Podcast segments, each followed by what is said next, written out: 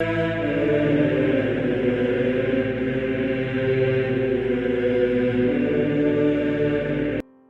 nome do Pai, do Filho e do Espírito Santo. Amém. Olá, meus queridos amigos, meus queridos irmãos. Nos encontramos mais uma vez aqui no nosso Teós.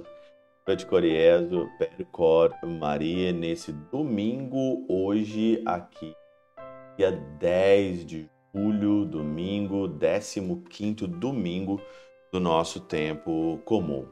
E o evangelho de hoje é o evangelho aí do bom samaritano, né? Lucas 10, versículo 25 a 37. Aquele homem que foi pego aí, né, no caminho de Jericó pelos assaltantes. E aí então passou ali um sacerdote, passou ali um levita, mas quem acolheu e levou o homem lá para a hospedaria foi de fato ali aquele samaritano. O samaritano é Jesus. Samaritano, nós temos que agora ser novos samaritanos. Mas o samaritano é Jesus, é o nosso exemplo maior.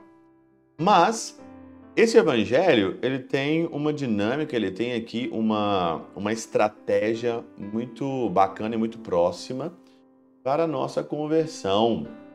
Aqui, Jesus ele está ali em, no meio dos mestres da lei, dos doutores da lei. Então, um doutor da lei se levanta né, e pergunta: Mestre, devo eu fazer para alcançar a vida eterna?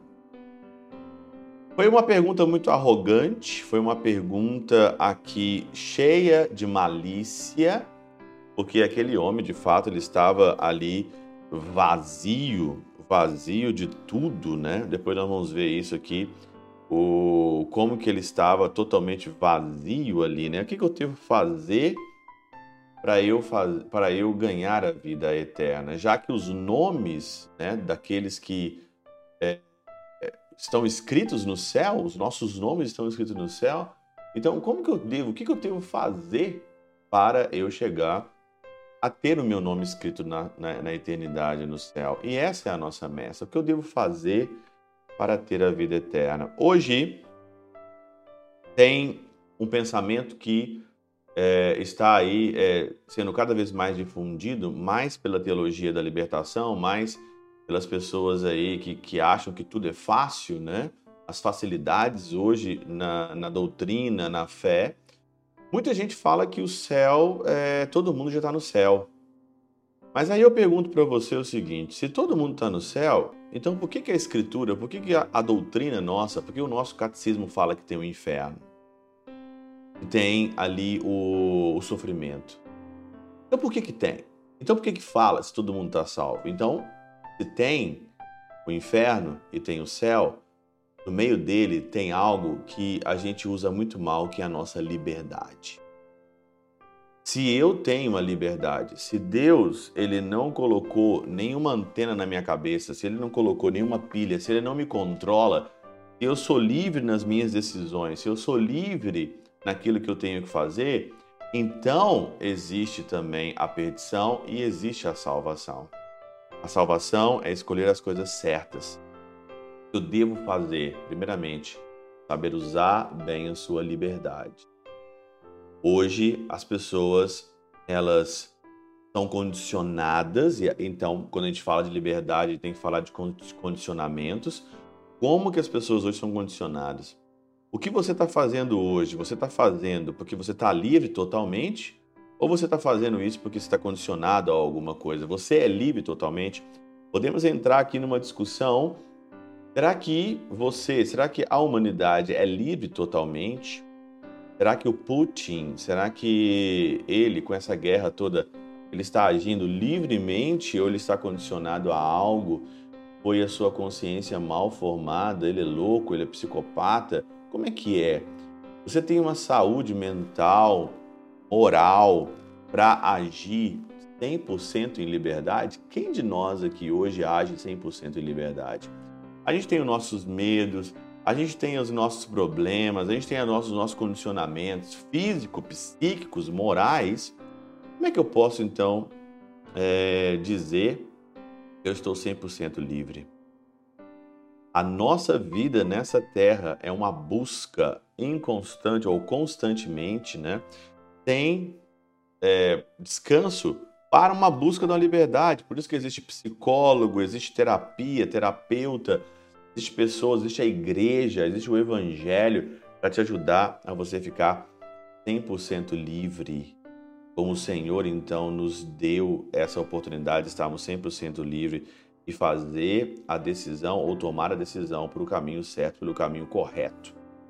Então, isso aqui, o que eu devo fazer, esse devo fazer está condicionado a quê?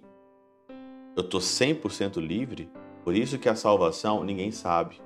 Porque só Deus sabe julgar você está 100% livre ou não. Por isso que ninguém pode condenar o outro dizendo que o outro vai para o inferno. Mas aqui no Evangelho existe pistas de como devemos agir 100% livre. E aqui, quando no versículo, todo, todo o contexto do Evangelho, é, São Cirilo diz o seguinte aqui sobre quem é o meu próximo. Porque quando Jesus fala, olha, segue aquilo que está na lei, amarás o teu Deus, amarás o Senhor de todo o teu coração, com toda a tua alma, com toda a tua inteligência, e o próximo como a ti mesmo. E ele me pergunta, quem é o meu próximo? Então, quem é? Então, quem é meu próximo? Perguntou o mestre da lei. Por quê ele perguntou isso? Porque Jesus ele dá o caminho das pedras para a gente chegar à eternidade. Seguir a lei, mas não é só seguir a lei, é estar 100% livre para amar o outro entregar a vida pelo outro. Esse é o caminho da salvação, o caminho da cruz.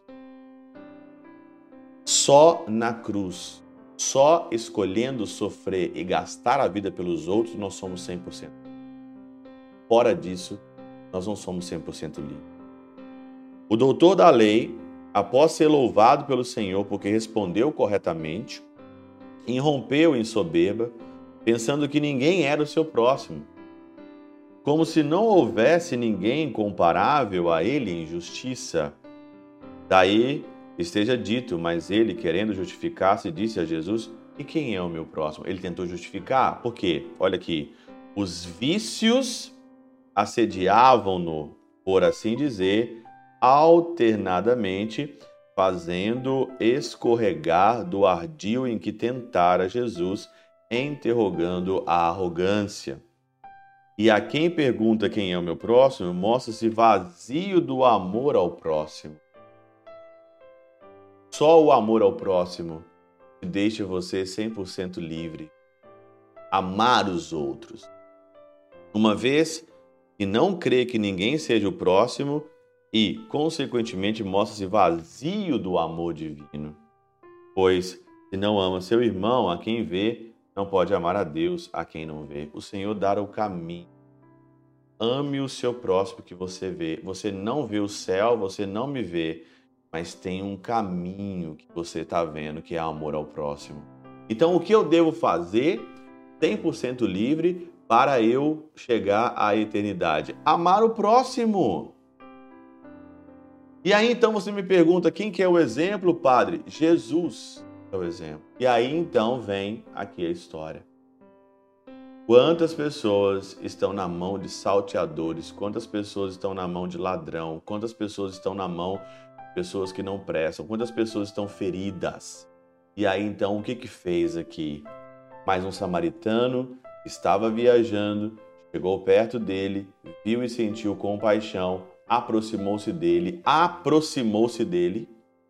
Olha aqui, aproximar, curar as feridas, sentir compaixão, aproximar, derramar o óleo nas feridas, colocar o homem no próprio animal, levar a pensão, cuidar dele e aqui a outra recomendação.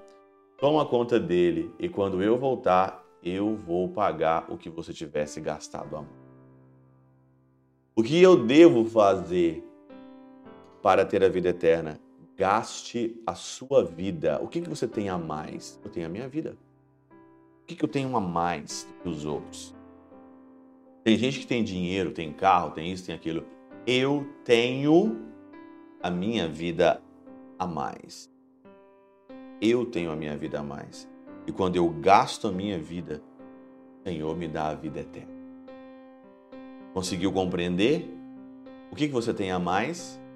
O Senhor vai te pagar a mais? Tem a sua vida. E se você gastar a mais, Ele te dá a vida eterna. Agora, se você gastar a vida por você, no egoísmo, no seu lazer, nas suas coisas, se você gastar para você, achando que você tem que aqui viver uma vida como como todo mundo está vivendo, gastar a sua vida no mundo, não gastar a sua vida pelos outros, você não vai receber nada mais. Você recebe a paga do egoísmo. Eu tenho a mais. Eu tenho a mais.